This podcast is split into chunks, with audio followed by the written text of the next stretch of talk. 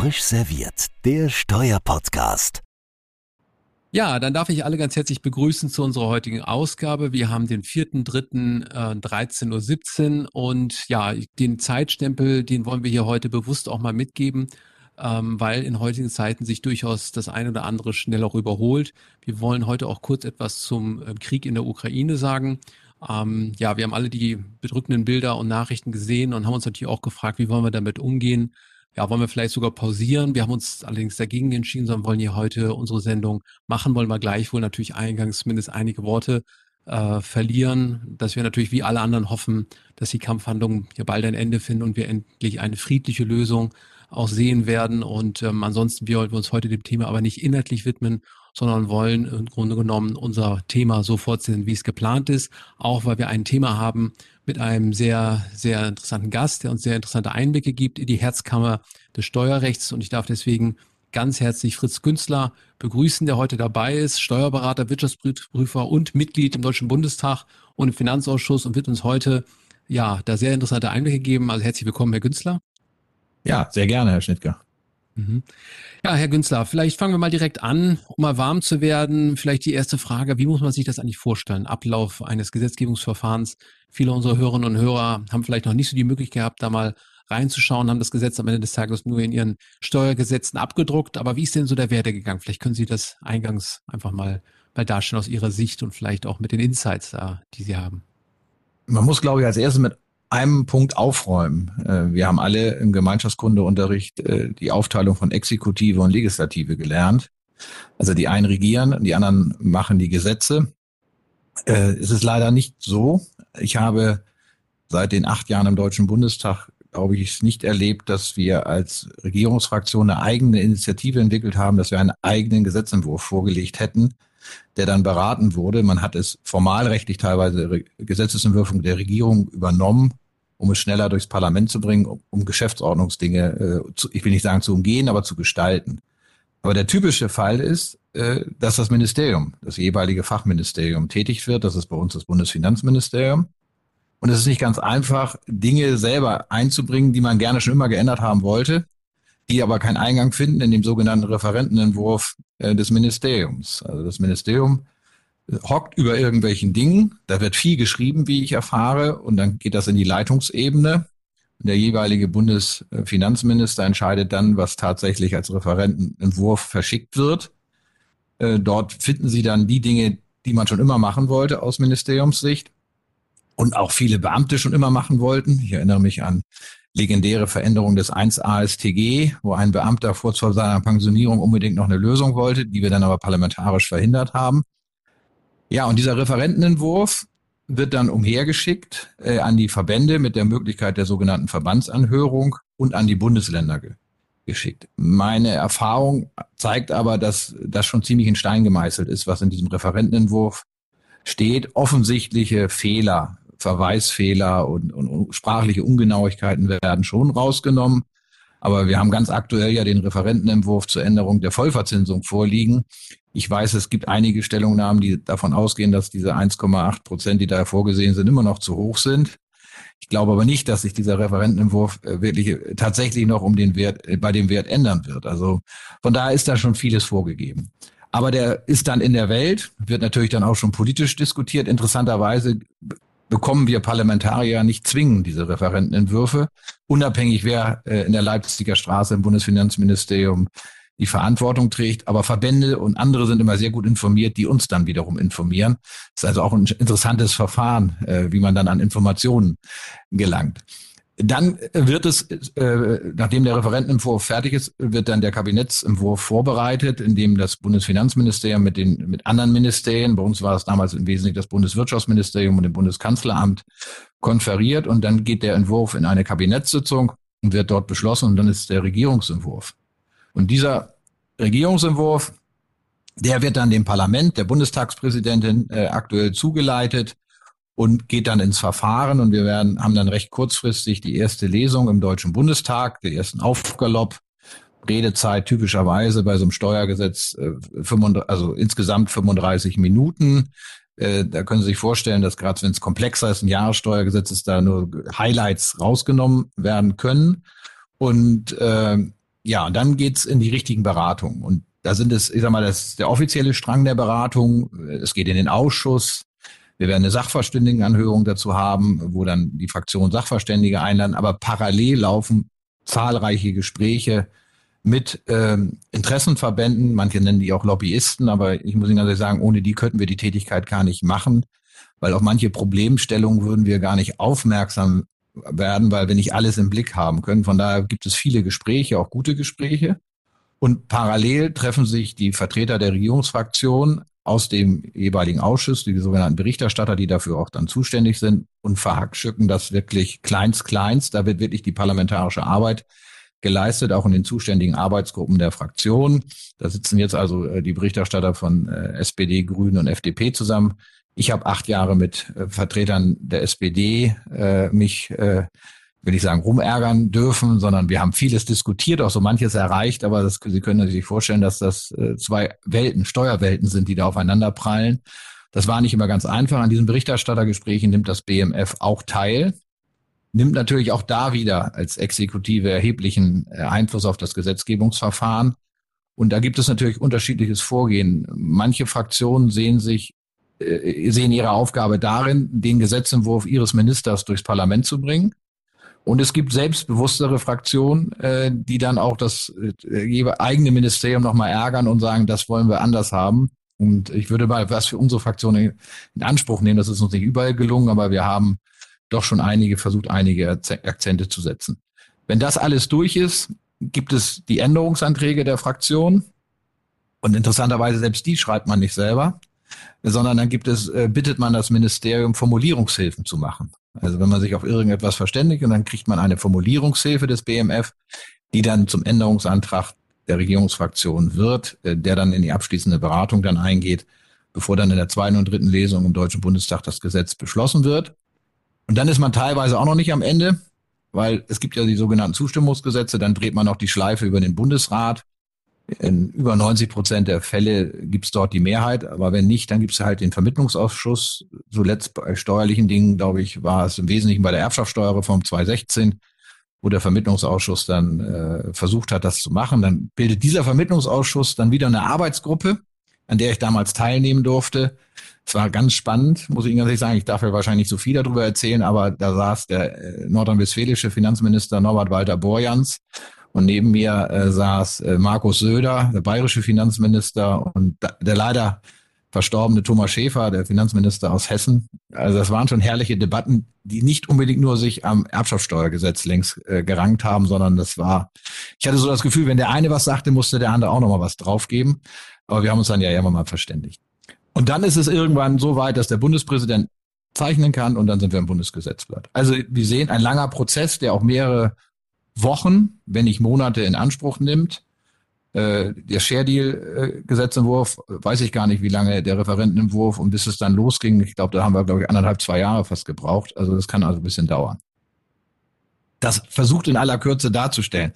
Also ich, äh, äh, also es ist schon ein schwieriger Prozess. Bismarck hat ja mal gesagt, wenn die Deutschen wüssten, wie Würste gemacht werden und Gesetze, würden sie beides nicht anwenden oder nutzen. Also von daher Ganz so schlimm ist es nicht, aber es ist, äh, man sieht aber nicht, und das will ich jetzt nochmal wirklich sagen, dass die Abgeordneten sich wirklich sehr intensiv mit diesen Dingen in den nicht öffentlichen Sitzungen äh, beschäftigen und versuchen wirklich gute Lösungen zu finden. Äh, natürlich ist man nicht immer einer Meinung und nicht alles das, was Interessenvertreter vortragen, kann dann auch umgesetzt werden.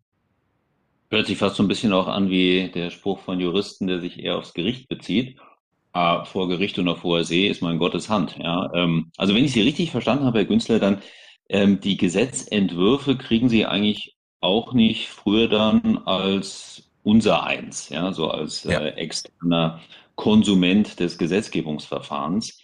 Ähm, das heißt, der Referentenentwurf, wenn, wenn wir den ähm, auf der Homepage des BMF sehen, dann kriegen sie den auch. Sie haben da so tatsächlich vorher nichts vorliegen, in der Regel. Es sei denn, es kommt mal aus der, aus der Mitte des Bundestages, dann muss es natürlich von Ihnen entwickelt werden.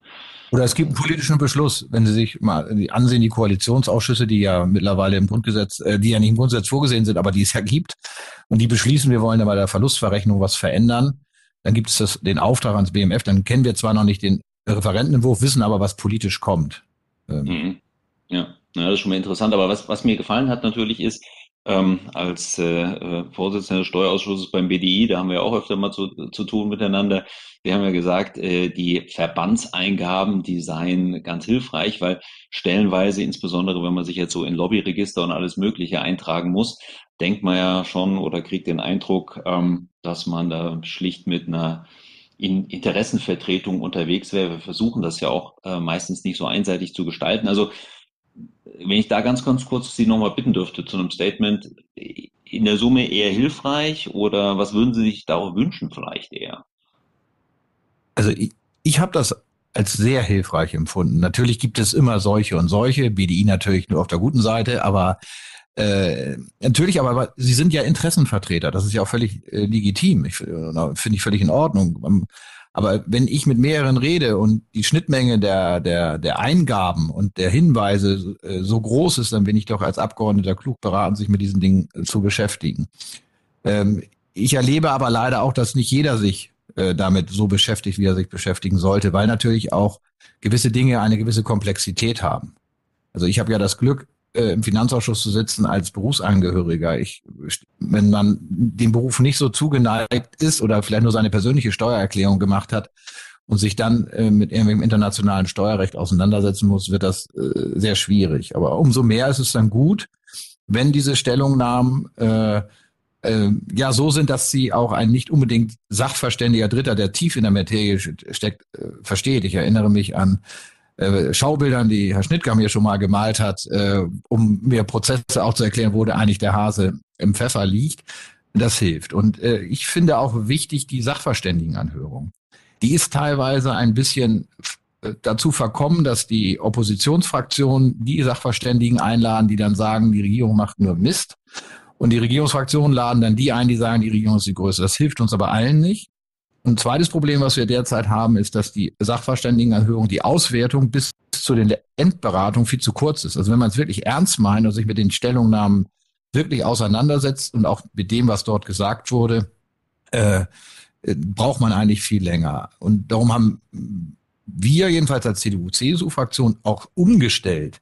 Das hat teilweise nicht zur Freude geführt, auch insbesondere auch bei, bei Verbänden wie beim Bund, äh, beim BDI oder DIAK, weil wir gesagt haben, Verbände, das, die sind nicht schlecht. Aber äh, ich weiß ja, wie meine äh, politischen Mitbewerber Verbände äh, sehen. Und wenn sie die Unternehmenssteuersätze senken wollen, dann sagt es ja klar, dass der BDI das will. Wenn ich aber einen Herrn Professor Feld da hatte, der damals noch beim Sachverständigenrat war, oder Sie kennen sie alle, Johanna Hay oder äh, wen auch immer, ich will jetzt, oder Herrn Guido Förster und so weiter, dann äh, haben sie dann noch einen anderen Wumm hinter. Von daher haben wir versucht, es immer zu mischen dass nicht die Verbände, die natürlich auch für, sagen wir mal, für ihre Mitglieder sagen müssen, wir waren dabei, verstehe ich, äh, aber dass wir dann auch ein Verständnis gebeten haben, wir holen mal Leute, ich sage jetzt mal so von außen und versuchen so unseren politischen Sparingspartner davon zu überzeugen, dass es auch aus wissenschaftlich vermeintlich unabhängigerer Sicht äh, auch Sinn macht. Ich halte das für sehr wichtig, aber das Problem ist, ich sage mal, wir haben jetzt gerade, ich habe die Zinsen angesprochen, wir haben über Vollverzinsung gesprochen und da sind, ist bei allen die Schublade 6a ESDG aufgegangen bei den Mitbewerbern, weil sie das nicht auseinandergekriegt haben. Und dann ist es nämlich schwierig. Dann, und dann machen die, die Schotten zu und dann wird gar nicht mehr diskutiert. Das ist dann ein Jammer. Aber von daher ermutige ich Sie, machen Sie weiter. Und ich finde auch die Stellungnahmen, das sage ich jetzt nicht nur hier, weil wir on air sind, dann vom BDI gut, weil sie kurz, knackig sind. Es nützen auch nichts, äh, sozusagen halbe Dissertationen abzugeben. Die liest dann tatsächlich kein Mensch mehr. Herr Günzer, das ist hilfreich, dass Sie das sagen. Das wäre auch eine Frage, die mir persönlich auch ein bisschen am Herzen liegt, gebe ich zu. Äh, weil wenn man eingeladen wird, was, ja, muss man auch sagen, ja auch eine, eine tolle Ehre ist, wenn man da eine Chance hat, sich einzubringen, äh, hat man ja manchmal immer noch die Frage, auch wenn man dann ein Statement abgibt, wird das denn auch gehört? Und BDI ist das eine, weil natürlich Unternehmensinteressen auch angehört werden sollen.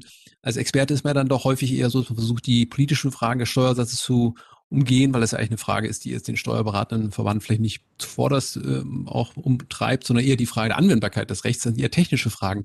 Da habe ich dann manchmal die, mir die Frage gestellt, Sie haben sie so ein bisschen angedeutet auch, weil deswegen wollte ich nachhaken, wird das überhaupt gehört? Wird es verstanden? Ist auch noch eine weitere Frage. Hat man im Prozess überhaupt noch eine Chance, dass, äh, dass das angebracht wird? Ich hatte da so ein paar kritische Zwischentöne bei Ihnen auch gehört. Vielleicht können Sie das nochmal äh, noch ein bisschen ja noch weiter ausführen. Ich sag mal, manche Dinge sind vorgegeben politisch. Da können, da können noch die, können die Argumente noch so stark sein, da wird man die Seite nicht ändern. Aber es gibt auch viele Punkte, wenn Sie so ein Jahressteuergesetz haben, die vielleicht nicht so auf, politisch aufgeblasen sind, wo man dann wirklich mit, mit den Praktikern diskutieren kann. Und das ist so, so mein Ansatz. Ich würde mir viel mehr wünschen, dass wir viel mehr Praktiker haben, da sind äh, und, und die dann daraus berichten. Und ähm, es ist dünnes Eis, was ich jetzt sage. Wenn die Verbände mit ihren Verbandsfunktionären auftreten, ist das auch gut. Die können das alle, weiß ich ja. Es ist aber, wenn Herr Käser von der Siemens AG kommt, ist, da hat das mehr Wumm. Wenn die Leute, die, die, die tatsächlich es machen müssen, die sollen nicht nur die Meinung äh, der, der Industrie bündeln oder des, äh, des Handwerks bündeln, sondern diejenigen, die auch tatsächlich die Steuererklärung noch sozusagen mit verantworten. Wenn ich ausfüllen, werden sie wahrscheinlich nicht mehr machen, aber äh, verantworten müssen. Äh, äh das, ich glaube, dann kann man was erreichen. Also wenn man die Komplexität, die in diesen Dingen drinsteht, runterbricht auf ein, ein konkretes Problem, also diese Niedrigsteuergrenze zu senken, als wir Anhörungen gemacht haben, wo Unternehmen mal berichtet haben, wie viel unnötige Erklärungen sie abgeben müssen, wo beim Fiskus im Endeffekt nichts rauskommt, das hat, glaube ich, ein Stück weit geholfen, hat den Satz zwar auch noch nicht gesenkt, aber da arbeiten wir ja weiter dran. Manche Bretter sind ja ein bisschen dicker. Aber ich glaube schon, dass es gehört wird. Aber man darf nicht davon ausgehen, dass es auch gleich umgesetzt wird. Das ist leider in der Politik anders als in manchen Unternehmen, wo es dann schneller geht. Also ich kann Ihnen garantieren, wenn ich die Steuererklärung der Siemens AG noch selber ausfüllen würde, dann äh, hätten wir ein großes Problem. Aber ich höre das natürlich trotzdem gerne, dass man als Praktiker ähm, im Finanzausschuss gehört wird und äh, ich kriege es natürlich mit, weil, wo bei uns der Schuh drückt. Also äh, insofern ähm, nehme ich den Ball gerne auf. Aber ich kann das, was der Arne gesagt hat, auch so ein bisschen gefühlsmäßig wiederholen. Es ist eine Weile her, dass ich das letzte Mal bei einer Anhörung war, aber äh, es ist auch ein sehr stark durchorchestrierter Prozess ähm, wo man auch nicht so wirklich mit Rede und Gegenrede unterwegs ist. Das heißt, man merkt nicht direkt, ob das Argument jetzt äh, Widerhall findet und, und irgendwas bewirkt. Ja. Ähm, also insofern interessant, ähm, aber dann ist es äh, doch was Lohnendes. Das ist äh, auch wichtiger Input. Ähm, aber was so ein bisschen. Aber, aber, wenn ich, wenn ich ganz kurz was sagen darf, das ist das, wo ich mich äh, längere Zeit schon drüber ärgere, aber das sind so Prozesse, die sind so, das haben wir immer so gemacht. Äh, diese Verteilung der Reden, also dass jeder fünf Minuten oder dann je nach, äh, dann wird ja verteilt nach den Fraktionen, dann ist man an einem Thema dran. So, dann kommt der nächste Fragesteller, der ein anderes Thema und man kommt zu dem Thema ja selten wieder zurück. Und das ist eigentlich sehr schade. Ich war früher mal im Landtag, da wurde ein Sachverständiger eine halbe Stunde bis Stunde gegrillt sozusagen und man konnte nachfragen und das Argument nochmal auf sich wirken lassen. Also ich glaube, dass man diese Sachverständigenanhörung noch besser gestalten könnte eine Frage, die ich mir noch aufgeschrieben habe, Herr Günzler. Der Berichterstatter. Ähm, das ist ja so ominöse Person. Man hört das auch mal wieder. Die Gespräche der Berichterstatter klingt ja schon fast so ein bisschen geheimnistorisch, mystisch. Können Sie vielleicht nochmal sagen, aus Ihrer Sicht, welche Rolle haben die, welche Bedeutung in dem ganzen Spiel? Das ist vielleicht vielen zu Hause auch nicht so ganz klar. Also ich glaube, die sind die entscheidenden Personen in einem Gesetzgebungsverfahren, äh, weil sie, glaube ich, schon äh, rausfinden, was, was die wichtigen Themen sind und die dann, wie es so schön heißt, auch hoch eskalieren, wenn sie sich nicht einigen, dass das dann bis zur Fraktionsspitze äh, kommen muss. Wer sind aber diese Berichterstatter? Äh, in der CDU-CSU-Fraktion sind wir derzeit äh, elf Mitglieder, äh, äh die den, in dem Finanzausschuss sitzen. Und wir elf haben und die ganze Themenpalette verteilt auf diese elf Schultern. Ich bin zum Beispiel Berichterstatter für das internationale Steuerrecht, für die ganze Unternehmensbesteuerung, Investmentsteuerrecht, Umsatzsteuer und bestimmt noch irgendwas anderes. Und wenn so ein Gesetzentwurf kommt, der sich genau darauf bezieht, ist klar, der Günstler ist Berichterstatter. Jetzt haben Sie beim Jahressteuergesetz, das ist schon ein bisschen schwieriger oder äh, Corona-Steuerhilfegesetze, da ist irgendwie alles angesprochen, dann müssen wir uns organisieren. Aber in den anderen äh, Arbeitsgruppen der anderen Fraktionen gibt es eben auch spiegelbildlich diese Berichterstatter.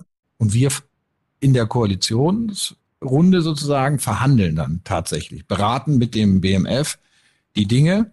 Ich kann immer erzählen, das interessiert, äh, ist nicht so spannend für alle, aber wir haben mal, als ich ganz neuer, jung war ich ja dann nie als Abgeordneter, neuer Abgeordneter war, da ging es um diese Betriebsveranstaltung. Wenn Sie sich erinnern, hatten wir da früher eine Freigrenze bei, glaube 110 Euro. Und das habe ich nie verstanden und ich hatte ständig in der Praxis Ärger, äh, mit diesen Lohnsteueraußenprüfern, die ja nur diesen einen Euro mehr haben wollten. Und dann haben wir das diskutiert, diskutiert und dann habe ich mal irgendwann in diesem Berichterstattergespräch gesagt, ich würde einen Freibetrag gut finden. Und der damalige Staatssekretär Michael Meister hat gesagt, können wir machen. Und die SPD zu meiner Überraschung damals auch. Und deshalb haben sie dann, ich muss 2014, 15 muss es gewesen sein, seitdem Freibetrag und Ruhe in den Betriebsprüfungen. Aber das entscheiden dann letztendlich Berichterstatter. Diese Debatte wird nicht mehr in einzelnen Arbeitsgruppen mehr geführt und dann schon gar nicht in der Fraktion. Also das ist dann in der Fach, in der Fachlichkeit. Von daher sind die Berichterstatter schon mit, äh, in dem Sinne mit Macht ausgestattet, äh, weil sie Dinge, ich sag mal, inhaltlich platt machen können oder auch befördern können. Mhm.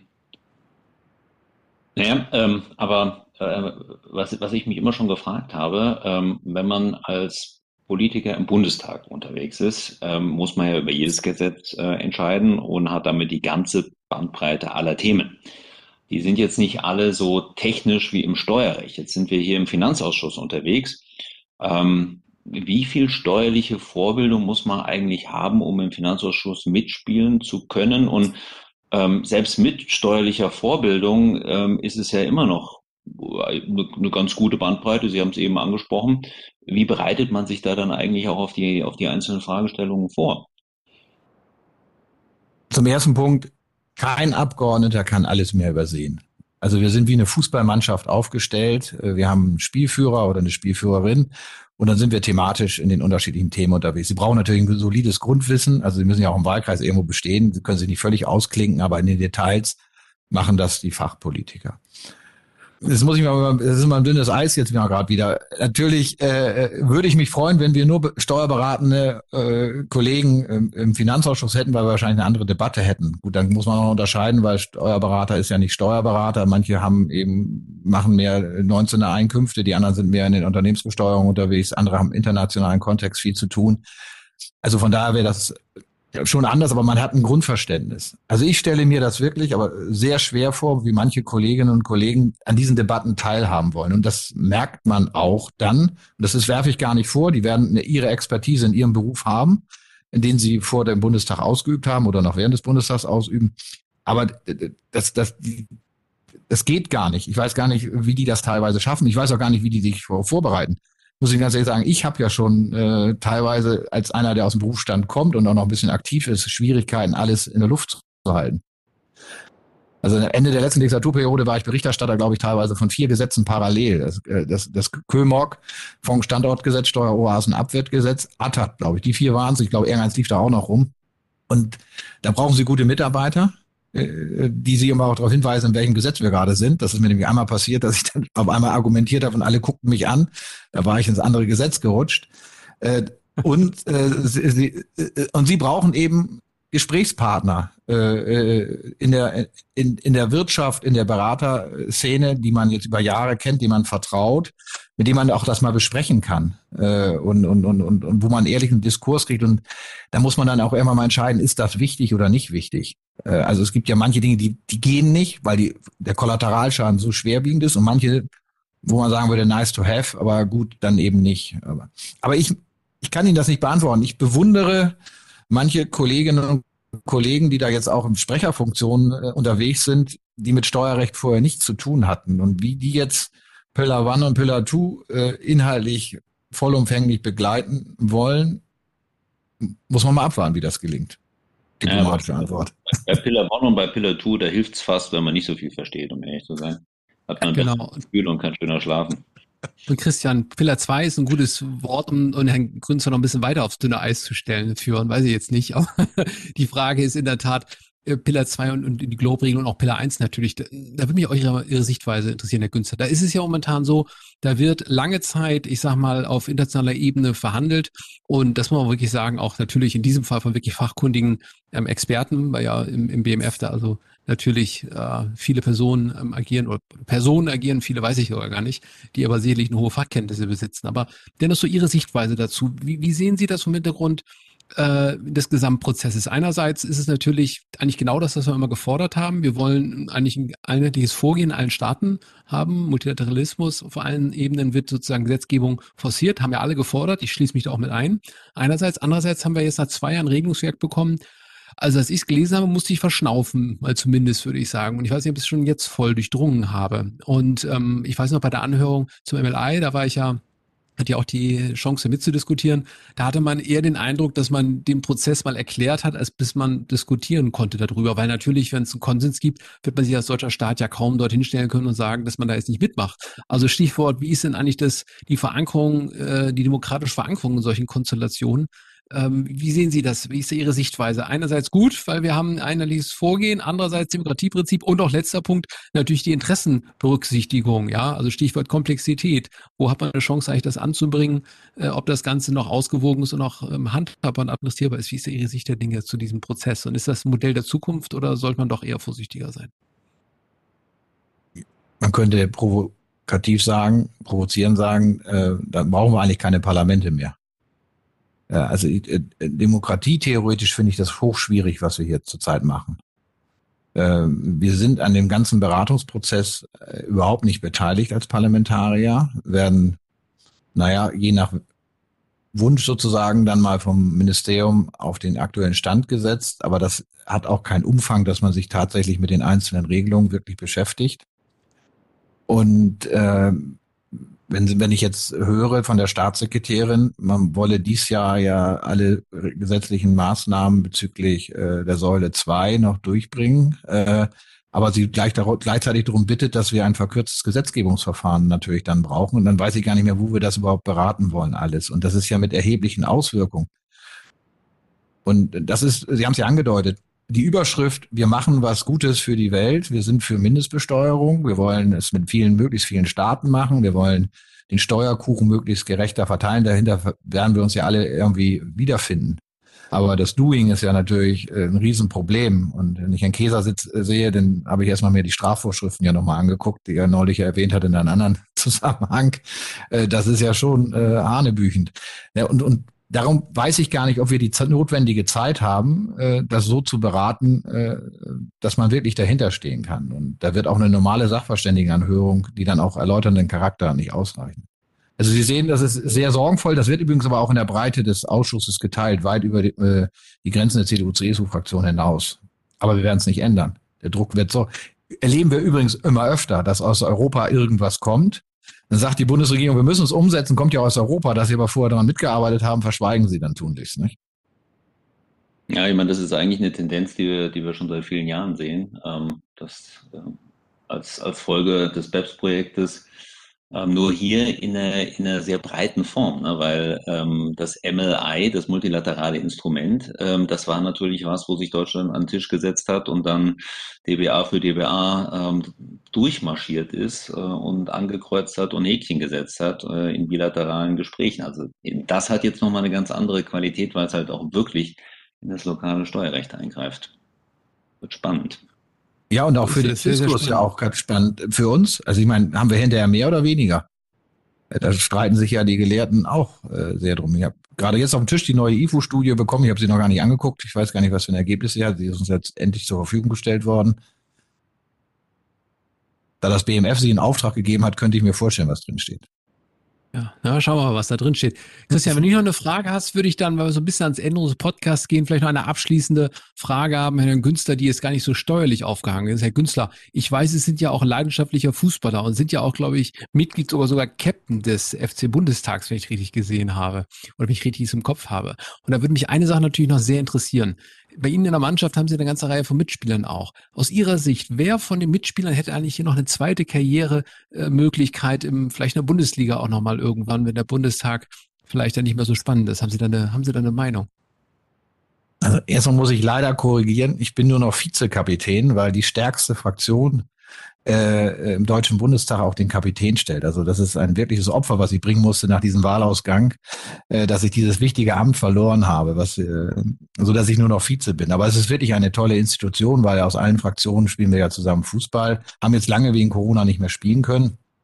Und ja, wir sind natürlich vom Altersdurchschnitt so, dass wir wenige dabei haben, äh, ehrlicherweise, die dann noch wirklich eine zweite Karriere äh, beim äh, äh, in der Bundesliga oder woanders finden würden. Ähm, von daher wird das schwierig. Aber ich kann Ihnen sagen, die fußballerischen Talente sind sehr breit gestreut, wie das steuerliche Fachwissen im Ausschuss auch. Also wir haben alles dabei, äh, muss ich ganz offen sagen. Und aber die Kameradschaft äh, im besten Sinne zählt da und man, man mag sich kaum vorstellen, dass wir vor drei Jahren noch in Moskau gegen die Duma gespielt haben. Und es gab ein Rückspiel in Göttingen äh, und haben dort mit den Parlamentariern zusammengesessen, mit dem Parlamentspräsidenten äh, und diskutiert. Und äh, wir haben ja eingangs die Situation geschildert. Also von daher eine gute Sache. Aber so richtig gute Fußballer, also in letzter Zeit waren wir nicht ganz so erfolgreich, gebe ich zu. Aber äh, wir haben ja noch nicht gespielt, nachdem der neue Deutsche Bundestag sich zusammengesetzt hat. Und ich habe mir so einige äh, Leistungsprofile angeguckt. Also müssen ein paar sehr gute Spieler dabei sein. Äh, die anderen Fraktionen sind ja teilweise etwas jünger geworden. Da sollen auch ein paar jüngere sein, die noch richtig gut laufen können. Behalte ich einen Tipp zum Abschluss, weil äh, wir spielen ähm, seit, seit einiger Zeit, jetzt natürlich zwei Jahre nicht, mit dem bayerischen Finanzministerium als äh, Siemens Steuerabteilung. Und äh, über die Jahre hat da ein Aufrüstungswettkampf stattgefunden. Also wir haben dann auch irgendwelche äh, Delegates aus Argentinien, von denen wir wussten, dass sie früher halbprofessionell Fußball gespielt haben, die gar nicht in der Steuerabteilung waren, die haben wir dann beigeholt. Und dasselbe ist im bayerischen Finanzministerium abgelaufen. Also am Ende standen ähm, eigentlich nur noch Stellvertreter auf, auf dem Platz und es waren wirklich ganz coole Spiele eigentlich, kaum Verletzten. Der Kollege Schrodi, der jetzt auch finanzpolitischer Sprecher ist der SPD, hat bei seiner Aufstellungsversammlung in Bayern gesagt, er hätte auch große Unterstützung der CDU. Der Mannschaftskapitän Fritz Günzler würde seine Wiederwahl sehr unterstützen, weil wir ihn brauchen. Er ist übrigens ein ausgezeichneter Fußballer. Ne? Sehr schön, Herr Günster, vielen Dank. Und Christian, ich habe auch was Neues dazugelernt. Ähm, wir bei uns machen übrigens Basketball ist eher so meine Sportart, aber ich gebe zu, das ist mittlerweile auch so ein bisschen schwieriger geworden mit dem zunehmenden Alter. Aber so ist es halt, ja. Dann müsste Siemens ja mal gegen den FC Bundestag spielen. Das wäre doch nochmal ein Spiel, das wir machen könnten in Berlin. Also ich habe nie mitgespielt, weil ich habe früher Handball gespielt. Und wenn man Handball gespielt hat, macht man sich beim Fußball immer extrem unbeliebt.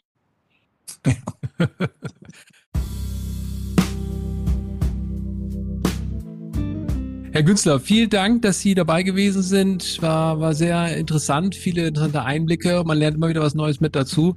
Und ja, wir wünschen Ihnen jetzt auch für die Zukunft diesmal sozusagen auf der anderen Bank, wenn ich das sagen darf, der Opposition natürlich gutes Gelingen, gute Diskussion und äh, ja, schön, dass Sie dabei gewesen sind. Herzlichen Dank. Hat viel Spaß gemacht. Danke. Und ich wünsche, genau, ich wünsche ebenso allen Zuhörern und Zuhörern am, ja, am äh, Lautsprechern alles Gute und äh, wir kommen bald wieder mit der nächsten Ausgabe. Also von daher bleiben Sie uns gewogen. Vielen Dank. Tschüss.